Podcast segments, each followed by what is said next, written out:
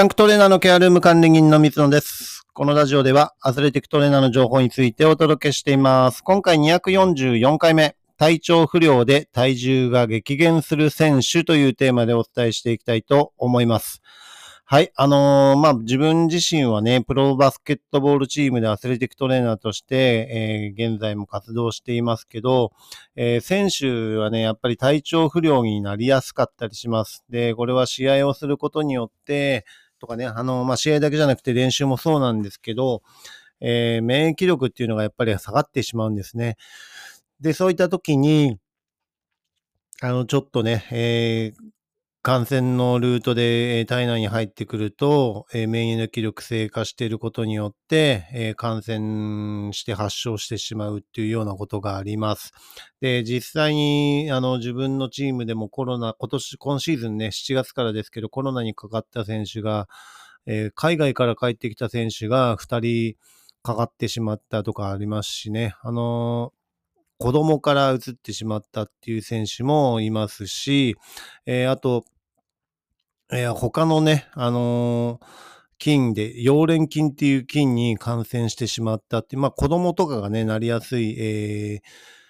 菌ですけど、どっちかっていうとウイルスではなくて細菌なので、えーそのまま放置しても、えー問題になってしまうっていうような菌ですね。ですから、ちゃんと、えー対処しないと、えずっと、あの状態が悪いまんまで高熱が続くっていう形です。ですから、その選手も40度を超えてしまってとかって救急で、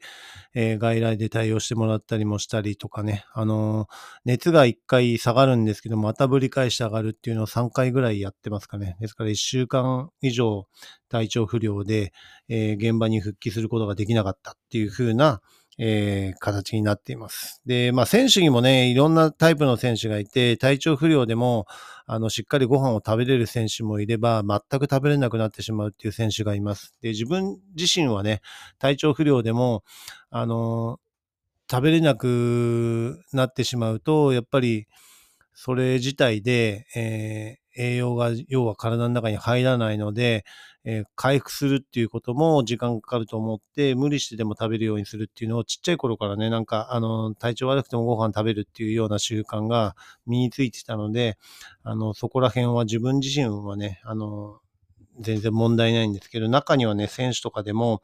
全然食べれなくなってしまうっていう選手がいて、えー通常ね、選手も1回の練習で体重が激減するっていうこともあります。自分はね、最大で、えっ、と、日本代表の時にビッグマンの選手で1回の練習で7キロ落ちたっていう選手が、えーいました。で、自分自身も、えー学生の時新聞配達やったんですね。新聞配達をやって朝刊配った後に試合を何試合やったんだ ?3 試合か。3試合、バスケットの試合を3試合やったら、えー7キロやっぱり落ちたことがあります。はい。それぐらい、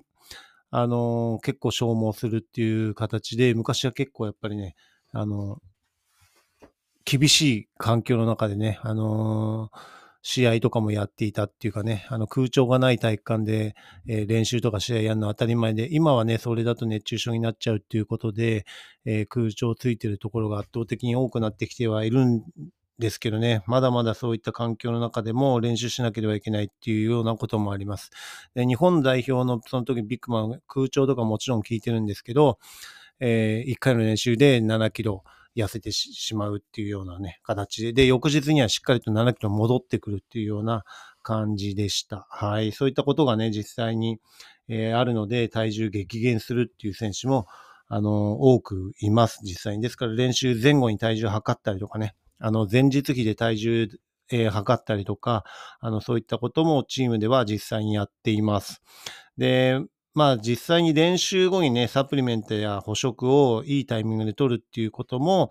えーそういった体調管理にも必要ですし、食事もね、意識して、えー食べるようにする、栄養のバランスを考えるとかね、そういったところもアスリートはしっかり考えないと免疫力下がっているので、えー意識して、え食事、サプリメントとかをタイミングもね、合わせて取るっていうのは大切な点なのかなというふうに思います。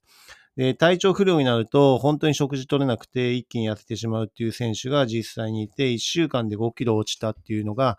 えー、最近だと一番大きいのかな。あの、通常、えっ、ー、と、ビッグマンで100キロはないんですけど、98キロぐらいある選手が、一気に92キロ、2キロ、3キロとかね、そんぐらいまで一気に落ちましたね。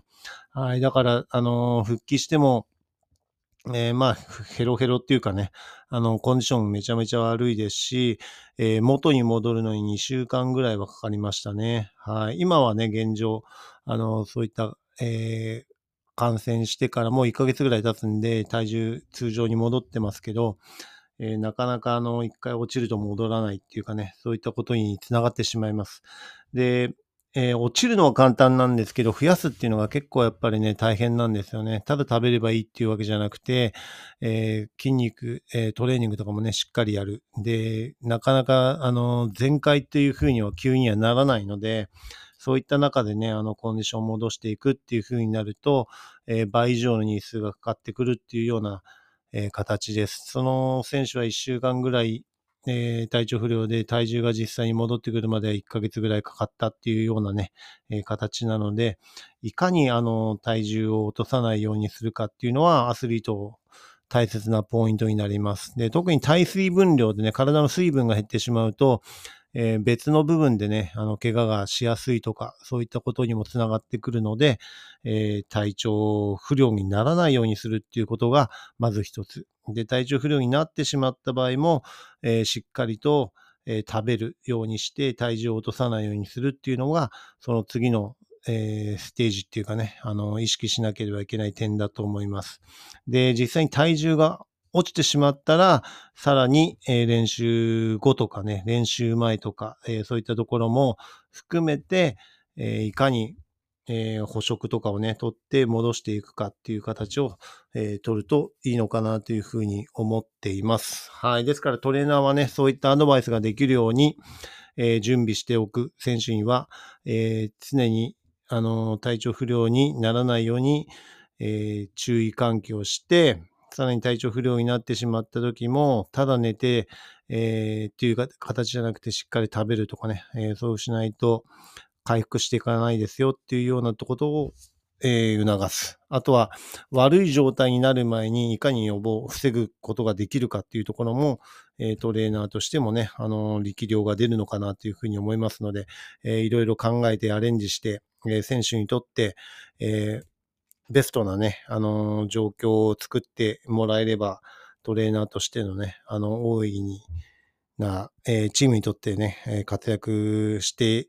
いけるのかなというふうに思いますので、えこのあたりをしっかり考えてね、え対応していただければと思います。はい。それでは次回のテーマとしては、毎日がトライアウトと思って仕事をするというテーマでね、お伝えしていきたいと思います。今回も最後まで聞いていただき、ありがとうございました。また次回もよろしくお願いします。